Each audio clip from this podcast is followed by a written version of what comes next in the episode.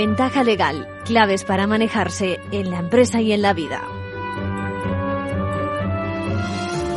Bienvenidos a Ventaja Legal. Saben que seguimos dedicando una parte importante de nuestro espacio a situaciones de crisis económica y hoy nos pregunta una seguidora del programa qué sucede si cambian las condiciones de vida desde el punto de vista económico de unos padres, en este caso divorciados, y por tanto se pueden ver afectados los recursos de los hijos. Es una buena pregunta a la que nos hace Sonia y en la que nos consta que se encuentran unos cuantos de nuestros oyentes, así que en nuestra sección del consejo vamos a responderle brevemente y sobre todo a animarle a que acuda a un profesional, abogados, procuradores y si no que recurra también a los servicios de orientación de los colegios de la abogacía más próximo a su localidad si no dispone de recursos. Bueno, también se preocupa otra oyente y quiere compartir lo que, lo que dice que ha sufrido en sus propias carnes.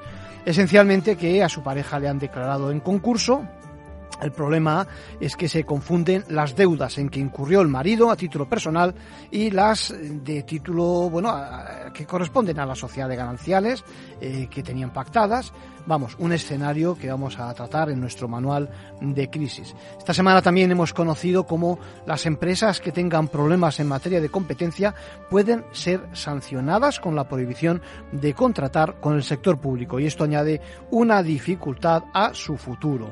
Si no nos da tiempo, mm, bueno, ya pueden escucharlo en los podcasts de todas las mañanas en la web de capitalradio.es en la pestaña de ventaja legal. Y también una buena noticia para, eh, para, para Europa Parlamento Europeo da un paso adelante para la obtención de recursos propios, una vieja cuestión pendiente que va a empezar a saldarse con los ingresos, por una parte por el comercio de emisiones, las conocidas ETS, por otra parte los que proceden del ajuste del carbón y, atención empresarios, una participación de los beneficios de las multinacionales. Estamos hablando de aquellas, por supuesto, de grandes dimensiones. Se imaginan que con la digitalización de la economía se trata de que dichas multinacionales paguen impuestos allá donde hacen negocios, a pesar de que pudiera tener nula o poca presencia física en este entorno de la Unión Europea. Podríamos calificarlo como aquello de relocalizar los impuestos.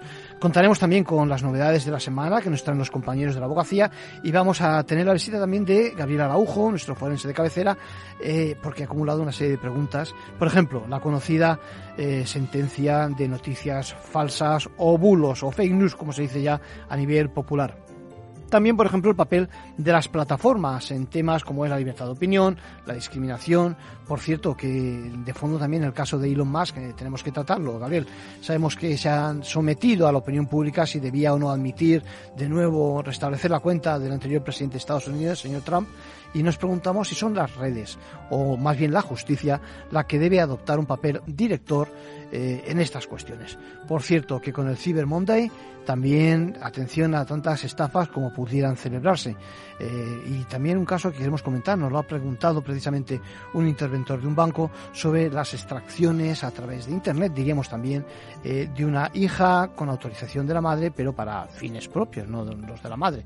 Ahora sí vamos ya con las novedades de la abogacía de la mano eh, de Luis y de Mercedes.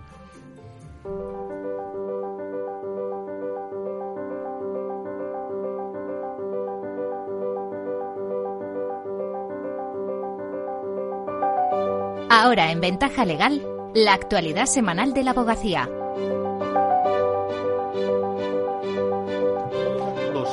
Formación en temas legales tiene un nuevo referente, Aula Abogacía. En el primer encuentro de estudios jurídicos eh, se celebró la semana pasada en Madrid.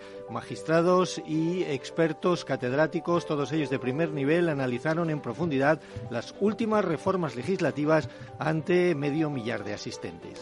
Los cárteles de camiones y coches, ERTES, litigios climáticos, delitos sexuales, convenios colectivos, la segunda oportunidad, los planes de igualdad, el quebrantamiento de condenas o la ley de vivienda fueron algunos de los muchos temas que se trataron. Enseguida les daremos más detalles. La semana pasada también se celebró el décimo Congreso de la Asociación de Expertos Nacionales de la Abogacía Tecnológica ENATIC. Se habló de los cambios en el derecho digital, de los retos que plantean las nuevas tecnologías y el papel que deben de jugar los abogados. Hemos hablado con su presidente Carlos Saiz. Luego le escuchamos. Y comentamos de forma muy breve otras noticias de la última semana. Manifiesto de la abogacía por el Día Internacional de la Eliminación de la Violencia contra la Mujer. El Consejo General de la Abogacía rechaza y condena cualquier tipo de violencia ejercida sobre las mujeres y menores de naturaleza física, sexual, psicológica o económica, incluidas las amenazas de realizar dichos actos, la coacción o la privación arbitraria de libertad. La abogacía celebra su Jornada Tecnológica 2022 cerca de 200 responsables de tecnología de los colegios pusieron en común ideas para mejorar la presentación de los servicios a los colegiados y a ciudadanos. Óscar García León y José Adolfo Baturone, nuevos decanos de los abogados de Sevilla y Cádiz. Sus candidaturas se alzaron con las más votadas con una holgada mayoría y estarán al frente de las entidades colegiales durante los próximos cuatro años. La situación actual de la dispensa del artículo 416 de la Ley de Enjuiciamiento Criminal hoy en la conferencia de los lunes. A cargo del magistrado del Tribunal Supremo, Antonio del Moral García, es a partir de las cuatro y media y puede seguirse online previa inscripción gratuita en formacionabogacía.es. Aula Abogacía era la gran cita del otoño y no defraudó. Durante dos días, 80 ponentes de primer nivel analizaron en detalle las cuestiones jurídicas más relevantes y las últimas reformas legislativas. Repartidos en seis itinerarios, este primer encuentro de estudios y diálogos jurídicos, organizado por el Consejo General de la Abogacía Española, tuvo lugar la semana pasada en Madrid y cumplió con un doble objetivo, ofrecer una formación de calidad y servir como lugar para la reflexión y el debate. Las ponencias fueron todas de gran altura, según valoró en la clausura Victoria Ortega, que es la presidenta del Consejo General, quien recordó la importancia de mantenerse actualizados. Victoria Ortega es imperativo de nuestro Estatuto General Nuevo, en el que la formación continuada para la abogacía no aparece como una opción, como anteriormente la teníamos, sino como una obligación.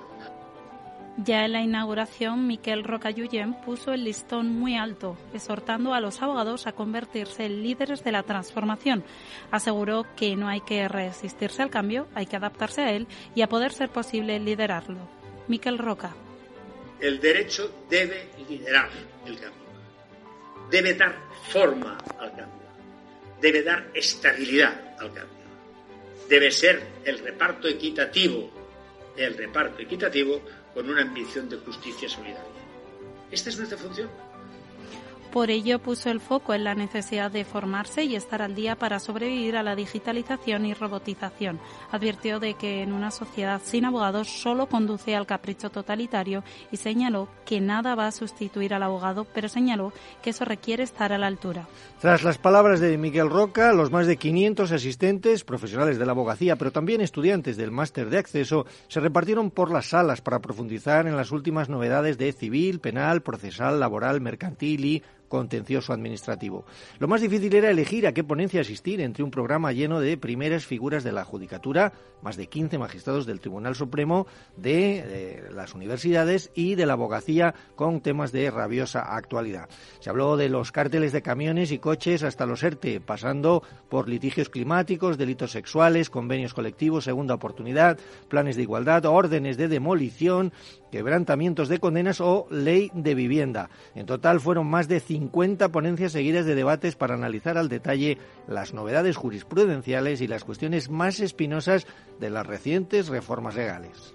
Se puso de relieve, por ejemplo, que las parejas estables frente a los matrimonios se encuentran en una situación de inseguridad jurídica debido a la falta de una regulación a nivel estatal. Así lo explicó el exmagistrado Joaquín Bayo pues el legislador español pues las ha ignorado en la mayor parte de los, eh, de los supuestos eh, y, por lo tanto pues eh, ser pareja estable pues estamos en una inseguridad pública global porque, porque cada comunidad ha legislado de su manera ya todas las 17 han legislado, unas con efectos, otras con, sin efectos civiles, y, entonces eh, pues nos ponemos que ver a ver qué norma aplico porque, porque no está claro.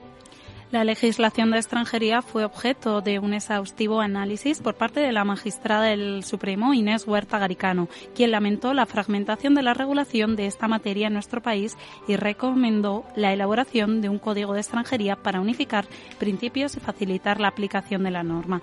Todos los temas fueron seguidos por numerosos profesionales interesados. Por eso, al término de este encuentro, Victoria Ortega, presidenta de Abogacía, anunció que Aula Abogacía ha llegado para quedarse y regresará el próximo año. Cada día en España se comunican cinco brechas de seguridad.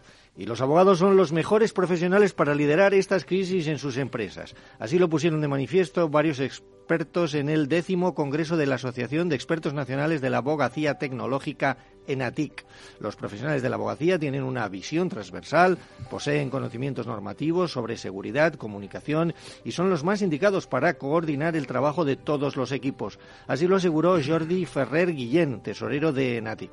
Luis Serrano, director general de Señor Lobo y Friends, advirtió de que la hiperconexión nos vuelve muy vulnerables y es que el 80% en una crisis es comunicación con los empleados, con la sociedad y lógicamente también con los clientes.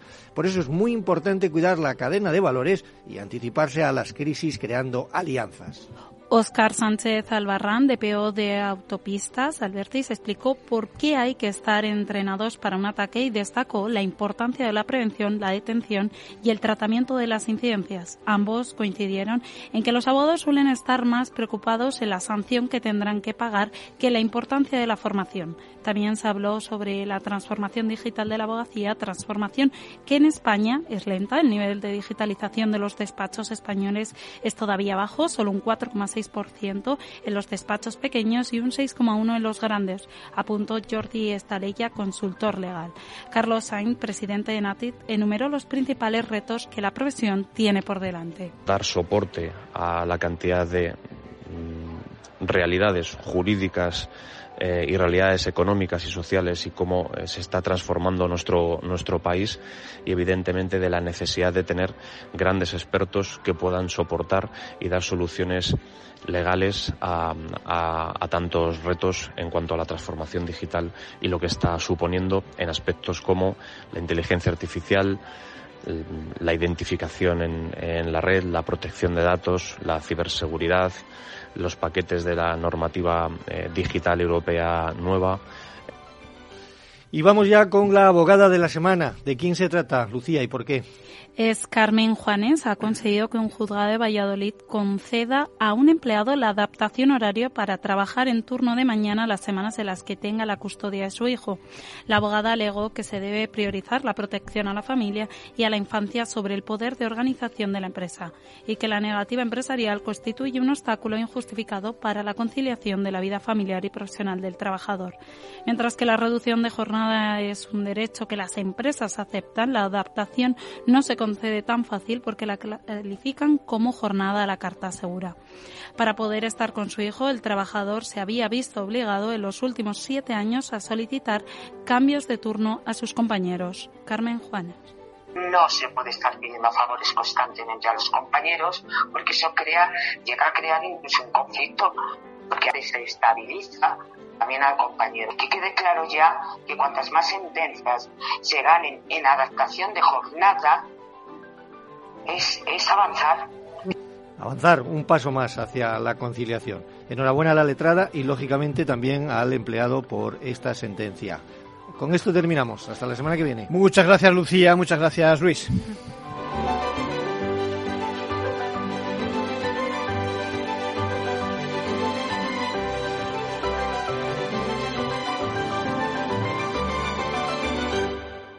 Manual de crisis. Reglas a seguir en caso de necesidad.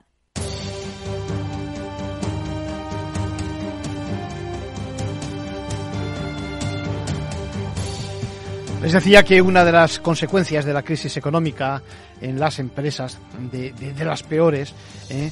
eh, sucede cuando afecta a la familia, ¿no? Llega a casa. Es decir, no ya por la ausencia de recursos, sino por las conexiones que negocios y asuntos personales puedan tener.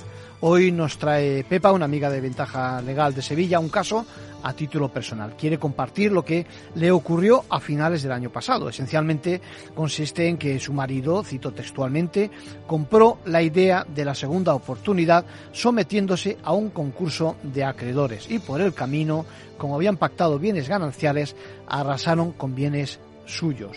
Eh, por favor, que se sepa, dice, que hay que diferenciar para que no le lleven a una a la ruina. Bueno, muy bueno el matiz. Eh, Pepa, vamos a explicar un poco mejor el caso. Eh, matrimonio con pacto de bienes gananciales y uno de los cónyuges logra que se declare precisamente para él en su persona solo y no en su pareja el concurso de acreedores.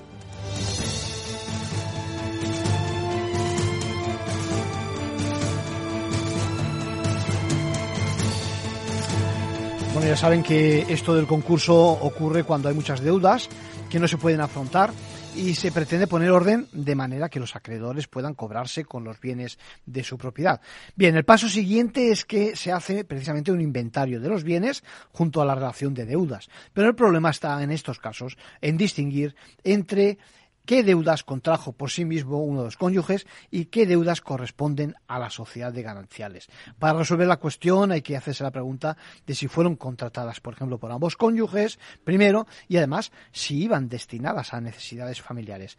Ya saben que no me gusta abusar de los preceptos legales, pero hay que saber que el artículo 1362 del Código Civil dice que son gastos o deudas que deben correr a cargo de la sociedad de gananciales aquellas generadas por el levantamiento de las cargas de la familia, la administración de bienes comunes y privativos, así como el ejercicio de la profesión y oficio en cada cónyuge.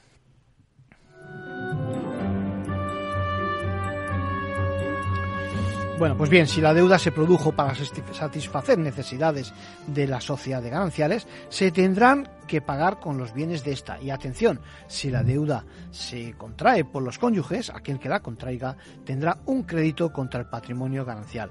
Bueno, ya esto hay que sumar que las deudas habitualmente no necesariamente las contrata uno y otro cónyuge mm, conjuntamente cuando el fin es, es ganancial, ¿no? sino que lo hace uno u otro y luego será el destino privado de cada uno o el común. Cuidado. Recordemos que la sociedad de gananciales en sí misma no es otra persona jurídica, por ejemplo, como ocurre con las sociedades, ¿eh? Eh, por ejemplo, de responsabilidad limitada. Por lo tanto, atención, atención, quienes estén en las proximidades, es lo que nos alerta un poquito, bastante Pepa en este caso, atención quienes estén en las proximidades de una situación parecida, porque a pesar de que pueden poner cierta prevención, con lo que hemos dicho, dejar claro si contratan a título personal o de la sociedad, conviene que se sepa que a la hora de liquidarse una sociedad de gananciales en un concurso de acreedores de uno de los esposos, habrán de computarse todas las deudas a cargo de la sociedad de gananciales.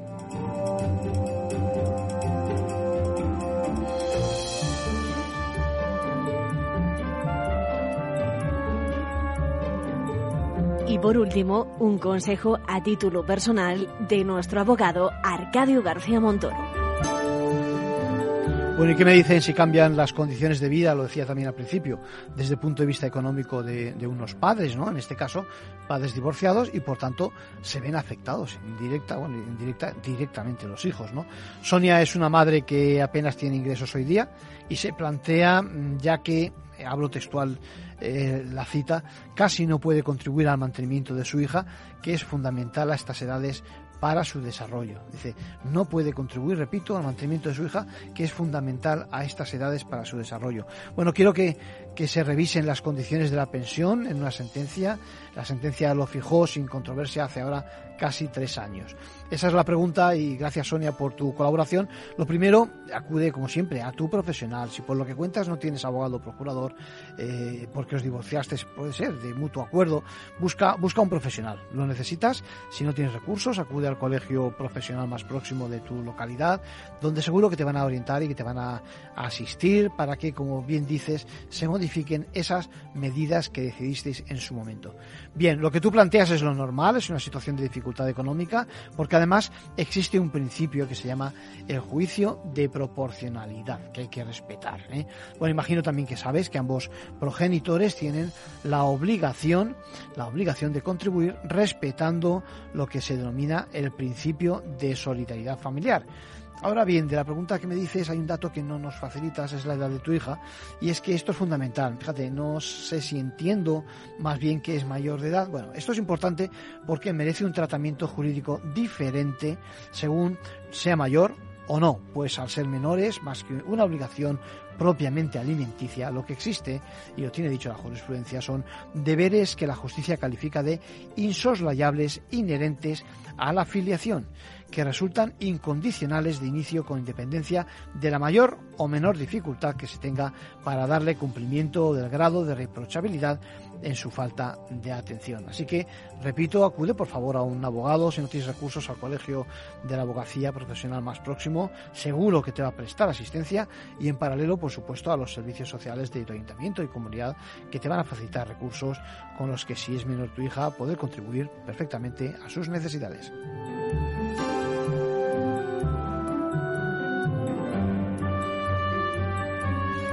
Bueno, también nos preguntamos en un entorno de crisis económica, ya ven que es nuestro leitmotiv fundamental hoy, aparte del tema electrónico, ahora veremos, eh, eh, si por el mero hecho de discrepar con un banco o con cierta deuda pendiente, ya nos pueden precisamente eh, calificar como morosos, ¿no? Puede uno ser incluido precisamente en ese tipo de ficheros al pagar una una penalización, por ejemplo, en un contrato de telefonía.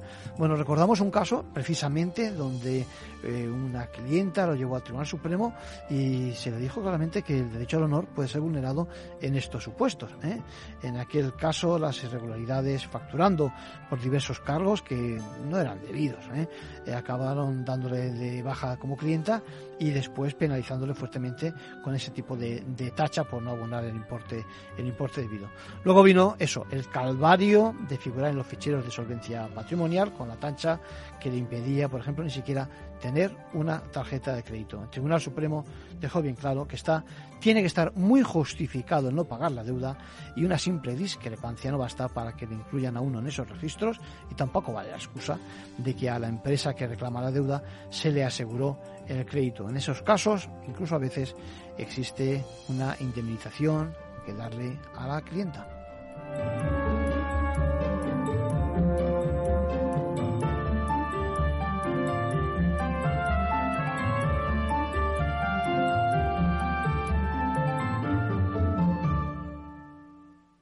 ¿Qué es ir más allá? Con Arval podrás llegar donde te propongas de la forma más sostenible y desplazarte como y cuando necesites con una oferta de renting sostenible, segura y conectada y preocuparte solo de conducir porque nosotros nos ocupamos del resto. Arval, la transición energética arranca aquí. Más información en arval.es.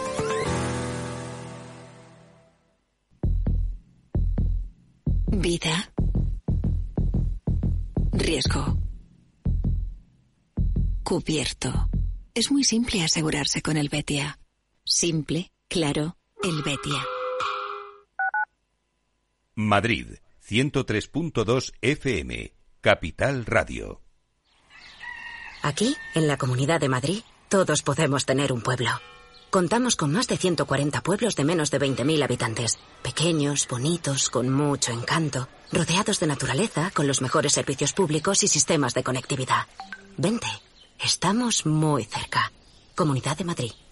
En la Comunidad de Madrid apostamos por un modelo energético más limpio y sostenible. Por eso ponemos en marcha el Plan Renove 2022 de calderas y calentadores individuales, para aumentar la eficiencia y reducir el consumo. Infórmate y recibe ayudas de hasta 350 euros para la sustitución de tu antigua caldera. Con este gesto, ahorras energía y proteges el medio ambiente. Comunidad de Madrid.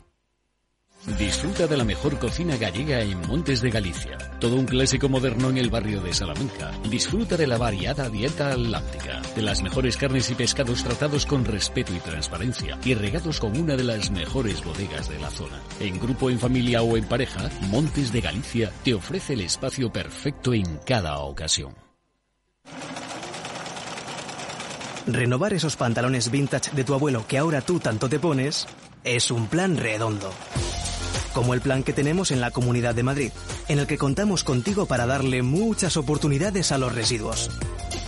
¿Te sumas a la economía circular? Comunidad de Madrid. Los viernes en Capital Radio te proponemos descubrir y comprender las estrategias de empresas con éxito que servirán de inspiración y ejemplo para la tuya. Escucha Metaempresas, un programa presentado por Andrés Arenas con la presencia y los consejos de expertos en distintas áreas y profesores de reconocida trayectoria. Todos los viernes a las siete y media de la tarde, Metaempresas, Capital Radio.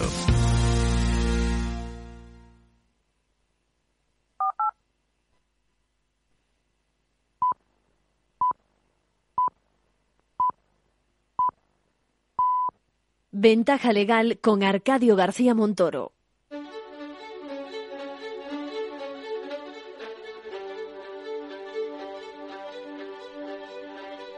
La entrevista, escuchar, es compartir conocimiento.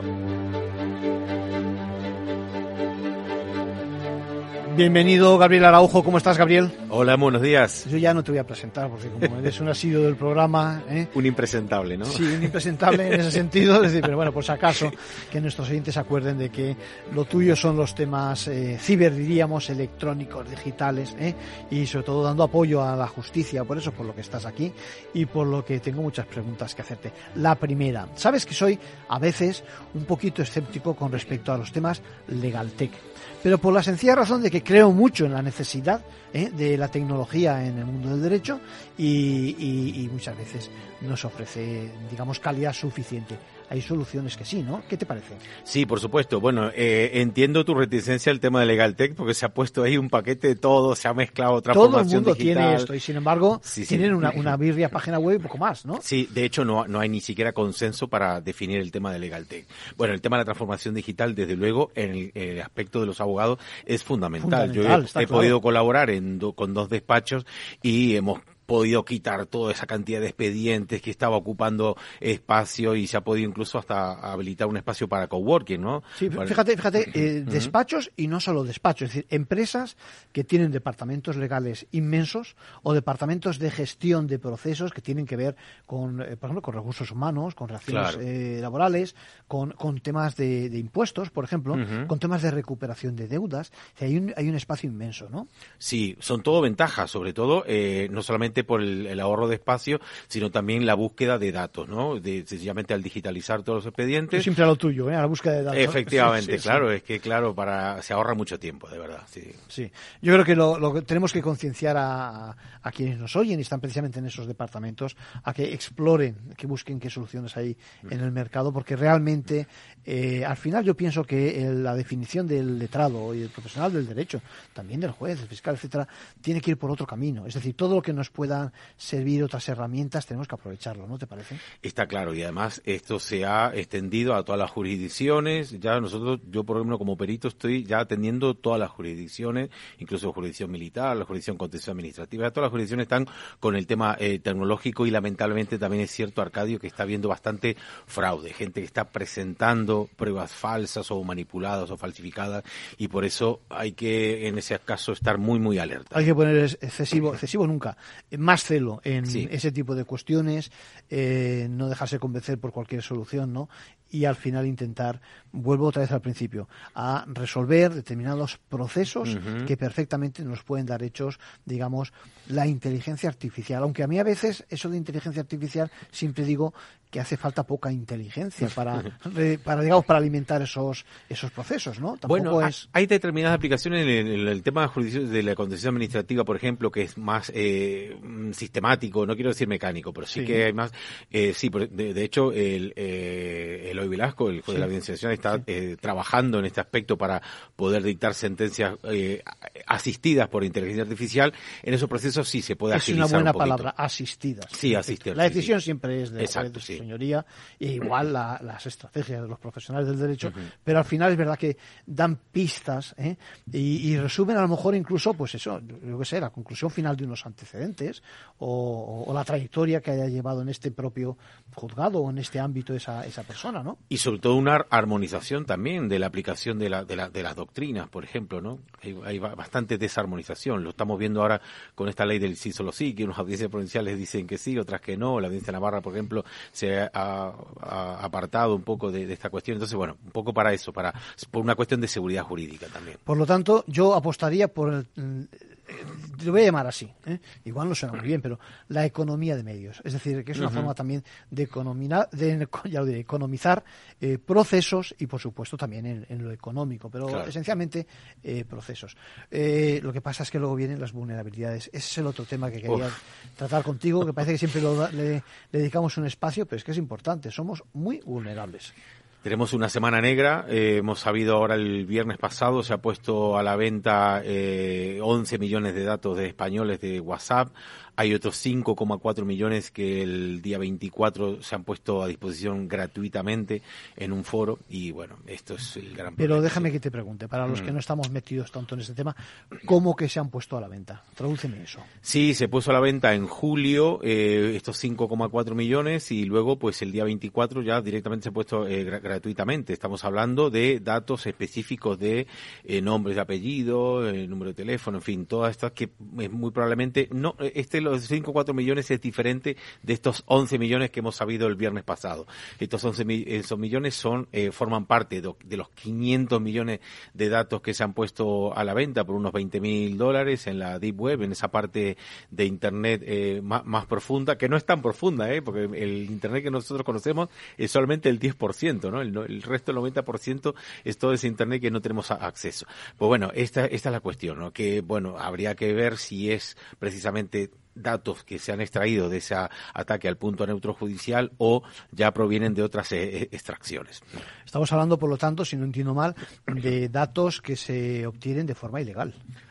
Claro, esa, esa es la, cuestión. A ver, hay datos mixtos. Hay unas que se eh, llaman por scrapping, que es esto de extraer de fuentes públicas, que esto recordemos que la Agencia Española de Protección de Datos ha vedado y ha sancionado a eso cuando se utilizan datos eh, extraídos de esa manera, por fuentes OSIN. No por estar publicados significa que podemos hacer uso de estos datos. Esto es muy importante. Eso es importante. El fin legítimo, efectivamente. Entonces, hay, muchas veces, porque muchas veces nos preguntan, oye, ¿puedo utilizar estos datos? ¿Puedo enviar WhatsApp masivo? Es que estos datos no, no se pueden utilizar.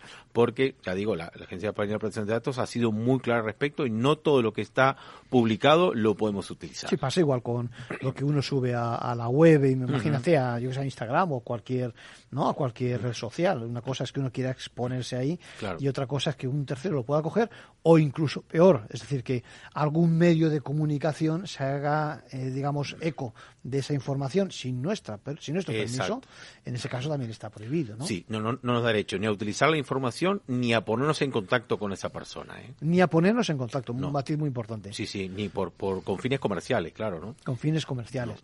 Bueno, al final, eh, lo que decíamos, eh, somos vulnerables por la vía de los correos personales. Cada vez me llegan a mí, como a todos vosotros también, eh, más correos donde intentan engañarnos. Y lo que es peor, y esto es un avance que yo creo que lo comentabas tú también en otra ocasión, ya muy No necesariamente ponen tu nombre en un idioma que no se entiende y, las frases no están bien hechas. Me imagino que también utilizarán algo de inteligencia artificial. Exactamente. ¿Es así? Exactamente, efectivamente. Estos traductores online están... Van mejorando cada vez. Mejorando muchísimo. Antes eh, veíamos que habían faltas de ortografía y demás, pero ya lo están eso mejorando y la verdad es que ahora mismo las etapas por phishing, ¿no? Que es esto de, pescar, el phishing, de pescar esos datos, eh, realmente son preocupantes. De hecho, incluso en organismos eh, oficiales. No olvidemos, el Ayuntamiento de Granada ha hecho una simulación que en, acuerdo con una empresa consultora ha enviado unos emails de phishing a, todo, a todos los empleados del ayuntamiento de los dos mil y pico, seiscientos y pico cayeron en la estafa del, Eso está muy bien, es decir, que ha puesto a prueba, digamos, a sus propios empleados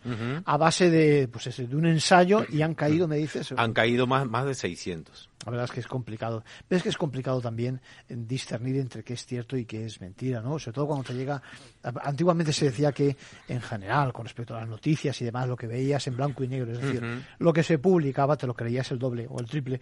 Ahora lo que te llega a tu buzón personal, claro, parece que es de un amigo o de tu propio proveedor, no sé si el banco o quien fuera. Claro, para eso siempre decimos nunca dar enlace, nunca hacer clic y verificar si realmente tenemos la cuenta suspendida con la aplicación del banco o de la Netflix, de lo que, sea, o consultar a través de la propia web a un sitio de confianza. Y por supuesto no entrar si es posible, ¿no? Es decir, eliminar si tienes necesidad. Si, no, si ves que eso no ocurre, digamos, eliminar ese... ese nunca hacer un, un, un clic pero vamos, eh, hablando de este tema, Arcadio, medio minuto para comentarte una noticia que hemos sabido ahora mismo y que ningún medio todavía se ha hecho eco eh, con respecto a una investigación del Centro de Investigaciones Científicas, el CSIC, conforme a la Universidad de Burgos, hicieron una investigación de uno de los primeros, digamos, fakes o, falsificación de pruebas de la historia. Es un, pergamino del siglo XII que se ha descubierto que, eh, que, que querían solo pasar como en el siglo X y, fue falsificado en el siglo XII. Era con respecto al monasterio que eh, de una donación de una familia había incluido falsamente una iglesia en Segovia eh, los escribanos del monasterio falsificaron ese, esa donación para hacerla creer y se ha descubierto hoy, esta mañana lo hemos sabido, o sea, es una falsificación. Lo que no sabemos si se habrá prescrito, esto es una broma, evidentemente. bueno, La, iglesia ni, ni existe, pero fíjate, hasta que. Y ganaron el juicio, era por un juicio. O sea, falsificaron para un juicio. Para un juicio. Para presentarlo en un juicio y lo ganaron, pero con una el género humano, el género humano, digamos, siempre es igual. Cambian como mucho, digamos, las herramientas, pero al fin y al cabo estamos hablando de lo mismo. Pues yo quería traerte otro caso que eh, por alguna parte voy a buscar ahora la pregunta que nos hace, me la, hace un interventor de un banco y me dice eh, la semana pasada precisamente eh, se ha hecho público una sentencia yo creo que es de, es de Cantabria, creo que es de, la audiencia, donde eh, precisamente una madre, eh, digamos que acaba, digamos, eh, degenerando un poco en sus facultades cognitivas y demás, una hija que, su hija que no se había preocupado de ella en bastante tiempo, le dice que venga a su casa a vivir y a partir de ese momento, ojo, con el permiso correspondiente, es decir, con la autorización bancaria, va poco a poco vaciando la cuenta de banco mm. a nombre de la madre, ¿vale? lo que ocurre es que al final, evidentemente, los hermanos se dan cuenta, dicen, esta, hermana, esta hija eh, está haciendo cosas raras, lo denuncian y al final el juzgado ve que no aporta ninguna prueba y consiguen demostrar que la mayoría de los ingresos, pues la mayoría eran efectos para la madre, pero había cantidades por encima de los 10.000 euros que se había apropiado ella. Aquello lo califica como apropiación indebida y precisamente el interventor me dice, fíjate, quiero que lo comentes por la sencilla razón de que con la nueva legislación civil, precisamente desde hace un año y pico, donde se habla de, dar apoyo a las personas que lo necesiten y demás, nos estamos encontrando con que eh, de alguna forma estamos poniendo, eh, digamos, el, eh, el, ojo, la vista en situaciones similares. Situaciones similares donde te llega el, digamos, el hijo, el familiar, y lo que ocurre es que nos damos cuenta de que extrae demasiado, es decir, que eso no, que una extracción de 10.000 euros en un solo mes no, no encaja con las necesidades de un matrimonio mayor, etcétera. Y nos resistimos un poco, dice, pero nos encontramos con problemas, etcétera, etcétera. ¿Qué, podemos hacer? La verdad es que es complicado y yo lo añadía, le añadía un, un elemento. Y en tantos casos le decía donde eh, tú tampoco te enteras. digo, ¿cómo? Pues muy sencillo, porque se hace a través de Internet. ¿No te parece, Gabriel? Claro, sí, sí, sí, sí, evidentemente. Bueno, estas, eh, estos problemas con la ley civil, acuérdate que también fueron objetadas en su momento por el Consejo Provincial y no le hicieron caso. Y una de las cosas que, sí estoy escuchando en las candidaturas al ICAM están eh, requiriendo eso, que les pregunten a los abogados a la hora de hacer las leyes, que pregunten a los colegios de los abogados, ¿no? Bueno, y que concretamente con esta cuestión evidentemente Internet en este aspecto, con el tema de la suplantación de identidad, facilita todo este tipo de situaciones al margen de que fuera delito o no, porque en este caso, bueno, decía protección de vida y no había estafa, pero evidentemente eh, con medios electrónicos, yo tengo varios casos, por cierto, de, administración desleal por parte de asesores fiscales, que, claro, como uno cede el certificado electrónico por el que haga ese asesor. Está vendido, está vendido. Efectivamente. Lo, cual no significa que no tengas que hacerlo, porque al final el trato del día a día exige ese tipo de fórmulas, pero claro, mm, ¿puede ocurrir? Cuéntanos, ¿qué puede ocurrir? Sí, hay muchísimos casos. Yo tengo ahora mismo un, caso eh, realmente de incluso una empresa que había cerrado el, el, propietario y la han abierto pues para hacer una serie de ilícitos ilegales y un ilícitos no, ilícitos ilegales, ilícitos, redundancia, sí. Eh, entonces, bueno, eh, actividades ilegales, ¿no? Y lógicamente el propietario ahora mismo se encuentra enfrentado a la justicia y ahora mismo está incluso, ya digo, investigado por esta cuestión, ¿no? Entonces, evidentemente es una situación que genera mucha inseguridad. Vamos a hablar de noticias falsas. Eh, ha pasado ya tiempo suficiente como para que podamos hablar de aquel famoso caso. No me gusta hablar en, caliente de la mayoría de los casos porque incluso ponerse al mismo nivel que otras noticias, tal y como las explican, que, no las explican bien o que, o que no las explican eh, bien a sabiendas. Esa es otra historia. Eh, cuéntanos un poco en qué ha consistido ese caso donde precisamente se condenaba a alguien sobre las fake news que se dicen. Bueno, eso realmente eh, está mal enfocado jurídicamente por parte de los medios de comunicación, porque no es realmente una fe news. Sinceramente, lo que se está ahí, lo que se está condenando es una afrenta al honor, ¿no? El derecho al honor y demás, ¿no? Eh, bueno, en fin, hay varios movimientos, Arcadio, con respecto a este tema de la información, y es muy importante echar un ojo en este aspecto a esta directiva, ¿verdad? De que ha aprobado el Parlamento Europeo, la directiva, la DSA y la EM, la e, Que es precisamente la, de dos directivas que regulan los servicios y el marketing digital, ¿no? Eh, los mercados, del punto de vista de los mercados. Estas, estas dos directivas sí que son importantes porque, por ejemplo, en el tema de los servicios me parece muy importante para el tema de contener esas publicaciones ilegales, sobre todo de contenido ilícito. Ahora que estamos en el Mundial, por ejemplo, se están eh, publicando este, este, tipo de URL y contenido ilegal para ver el, Mundial de manera ilegal, sin pagar. En fin, a, nosotros como, como somos expertos en informática normalmente nos, nos preguntan, ¿y dónde puede ver el partido de Brasil o de puedo ver ilegalmente. Ilegalmente, sí, digo, oye, mira que te cuesta 20 euros, no puedes estar por 20 euros estar ahí con el tema de ver. O sea, eh, quiero decir que hay, que echarles un poco de sentido común y, y, por 20 euros no, no tenés que estar persiguiendo este tipo de contenido legal que me parece bien en este aspecto sí que protege los derechos digitales, los derechos de propiedad intelectual, me parece muy acertado. Lo que, lo que ponemos sobre la mesa también es, eh, de refilón lo has dicho tú, el papel de las plataformas. Es decir, de las redes sociales, en particular de algunas eh, redes sociales que tienen especial virulencia en algunos casos. Parece que hay más, más ¿cómo se dice? Personas que odian, haters se dice ahora, ¿eh? Personas que odian que, que aquellos a los que les gusta lo que fuera. Y, me estoy acordando ahora, por ejemplo, de, del caso de Elon Musk, ¿no? El, Twitter, del Twitter anterior a este señor que eh, realmente echó fuera de la red al presidente Trump, ¿no? El presidente Trump ahora dice que, que no hace falta que le admitan, que él tiene su propia red social, pero ¿qué te parece eso del papel de las redes sociales? Yo tengo mi posición y es bastante estricta. Cuando la comento con gente del mundo del periodismo y demás, no estamos de acuerdo. Dispara tú primero y luego voy yo. Yo creo que es muy importante. Las redes sociales, las directivas estas otra vez evidencian la ignorancia de la, de la, clase política con respecto a redes sociales. Se creen que es esa cosa rara de Internet, ¿no? es un canal, eh, es un canal mediático, claro, como cualquier otro. Precisamente alguna de las cuestiones que pueden ser criticables es de intentar regular e intervenir sobre qué puede publicitarse o no, ¿verdad? Es decir, a nadie se le ocurre, por ejemplo, que un canal, a lo mejor como Antena 3, pues diga que no se puede publicitar el corte inglés porque eso desprecia a la pescadería del barrio. Ya, pero es que eh, lo que hace la directiva esta, la DMA, hace eso, o sea, prohíbe a las grandes tecnológicas a dar publicidad, a lo mejor, eh, o el buscador a beneficiar a aquellos que paguen, porque entienden que hay un derecho, bueno, de los comercios minoritarios también a, figurar. O sea, es una intervención, pero del desconocimiento. No entienden que eso es un canal de difusión como cualquier otro, ¿no? Siento tener que decir que no discrepo. Es decir, que estoy totalmente alineado y que, y que creo que el principio de libertad de expresión y de información y demás debe estar por encima, sobre todo siempre y cuando no se vulneran eh, claramente determinados derechos. ¿no? El problema es quién dice que se vulneran claramente determinados derechos. ¿no? Y ahí algunos apostamos claramente porque es la justicia la que debe de nuevo actuar y la que puede evidentemente dar instrucciones al canal correspondiente para que eh, corte esa, no es censure, es decir, para que haga lo que tenga que hacer, es decir, bajar de la web o como se diga eh, la información y lo que pasa es que seguramente la, la, importancia que tienen esas herramientas y por temas de rapidez y demás, mm, yo los veo ya con departamentos legales, es profesos dedicados a este tipo de cuestiones, ¿eh?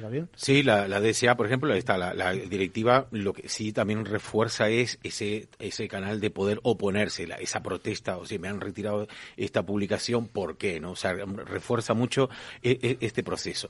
También es cierto que eh, dirige, se dirige mucho a las grandes tecnológicas, sobre todo, a ese 10% de, de, o sea, esas redes que alcanzan con lo menos a un 10% de la, de la población, estamos hablando de unos cuarenta y pico de millones, más de cuarenta y pico de millones de personas dentro de la Unión Europea, pues ya está eh, considerado como una gran tecnológica, ¿no? Y entonces, bueno, pues pone el ojo en, esta cuestión, ¿no? En, eso. Eh, estamos en las proximidades también, Gabriel, del Cyber Monday, que se dice, o la Cyber Week o lo que fuera. ¿eh? Yo había cogido, de broma, les había mandado a mis hijos una oferta en la que se podía comprar tres pantallas que se sumaban a la del ordenador, creo que era por 16 euros o algo así. Eh, les decía, voy a comprar cuatro puñados de pantallas de estas y os voy a regalar.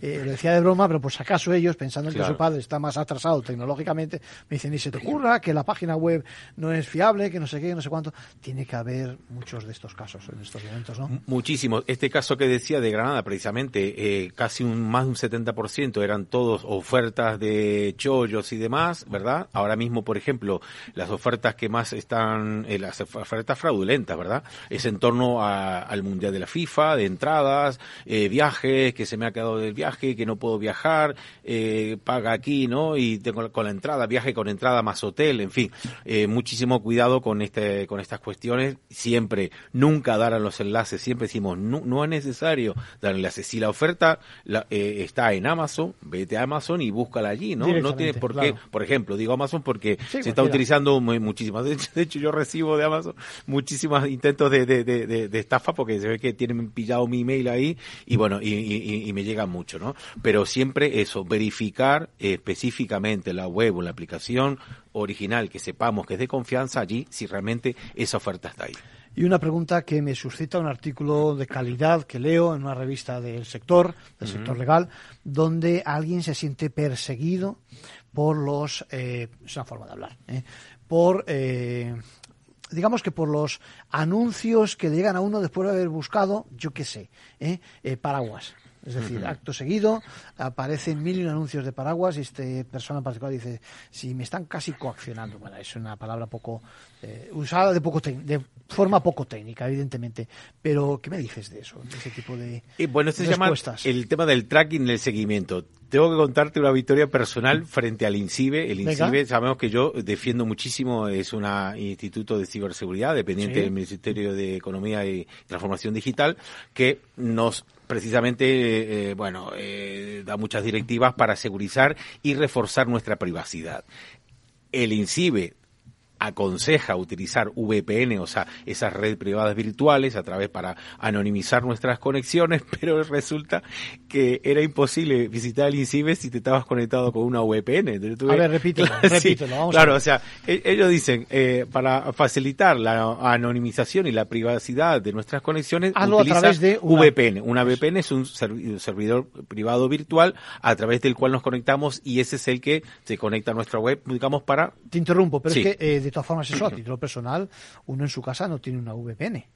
Sí lo puede tener perfectamente, se contrata, ¿sí? ¿sí? sí, casi todos los antivirus de hecho tienen como por una cantidad módica, 40, 50, 60 euros al año, puedes tener ese, eh, servicio premium y te puedes conectar, pues yo que sé, desde Estados Unidos, de Brasil, como si fueras Y una vez que lo has hecho me decías cuál Claro, eh, y si, no se podía conectar si no, si no era, eh, o sea, tenías que desconectar la VPN para conectarte con ellos. Y claro, cuando yo tengo la oportunidad este verano que tuve una, una formación, un ciclo de formación para magistrado y fiscal, de falsificación de pruebas, he podido hablar allí en León con uno de los directivos y, le he hecho hacer ver, oye, no puedes, no, pero es que nosotros necesitamos saber desde dónde nos vienen a visitar y si tenemos la VPN conectada, no, no nos pueden engañar. Entonces nosotros queremos saber desde dónde vienen para hacer el seguimiento. Entonces digo, entonces no es tan privado. Bueno, esto lo han desactivado y ahora mismo sí que se puede visitar al INCIBE de, conectado a una VPN.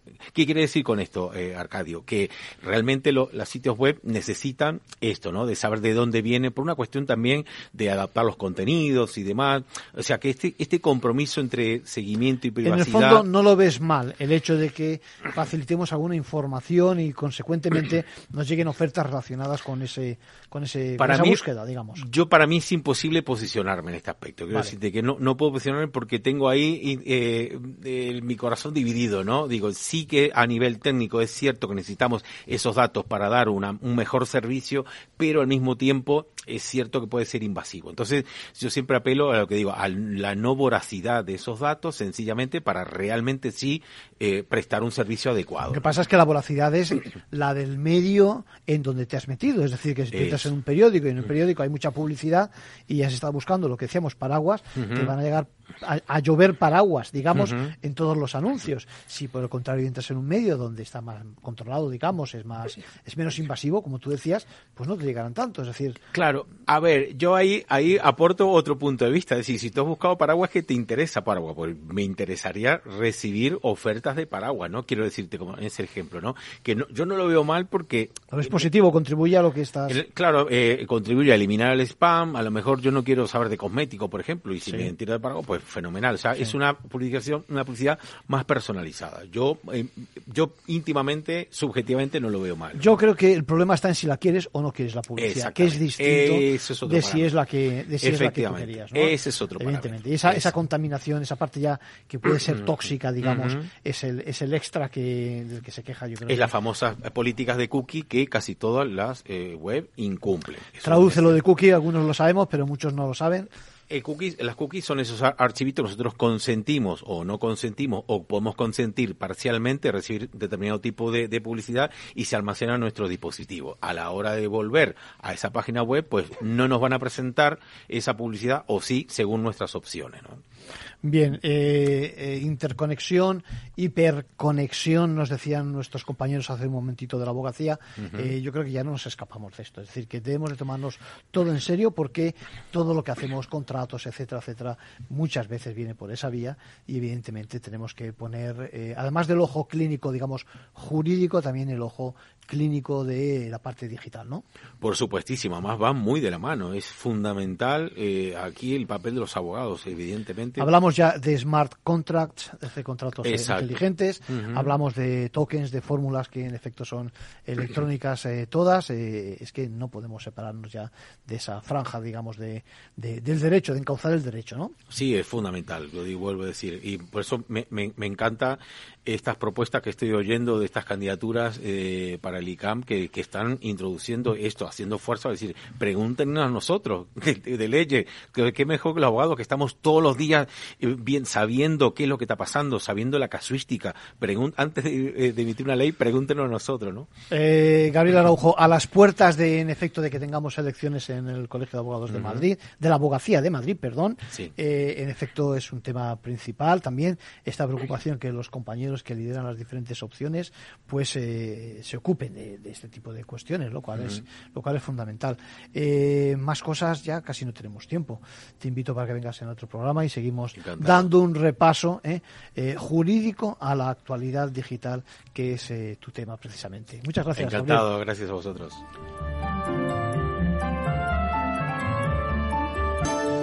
Bueno, pues ya saben que nos pueden seguir en las redes, en la web de Capital Radio, en la pestaña de Ventaja Legal y todas las mañanas en el programa de la Bolsa de la Vida con Luis Vicente Muñoz. Que pasen una buena semana.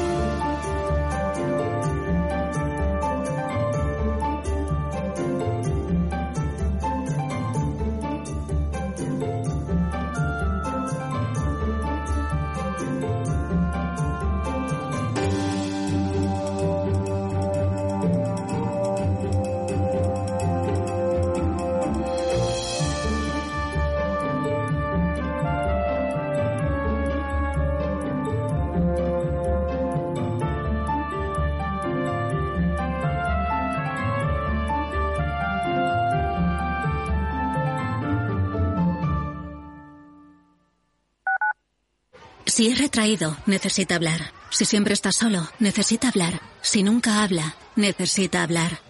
Hay alumnos que no levantan la mano aunque necesiten hablar. Detectar problemas socioemocionales es el primer paso para solucionarlos. Por eso contamos con un equipo especializado, cursos y guías para asesorarte. Infórmate. Comunidad de Madrid. Reparar esa bici que llevaba tantos años en el trastero para salir a dar una vuelta es un plan redondo como el plan que tenemos en la Comunidad de Madrid, en el que contamos contigo para darle muchas oportunidades a los residuos. ¿Te sumas a la economía circular? Comunidad de Madrid. Aquí, en la Comunidad de Madrid, todos podemos tener un pueblo. Contamos con más de 140 pueblos de menos de 20.000 habitantes. Pequeños, bonitos, con mucho encanto, rodeados de naturaleza, con los mejores servicios públicos y sistemas de conectividad. Vente, estamos muy cerca. Comunidad de Madrid.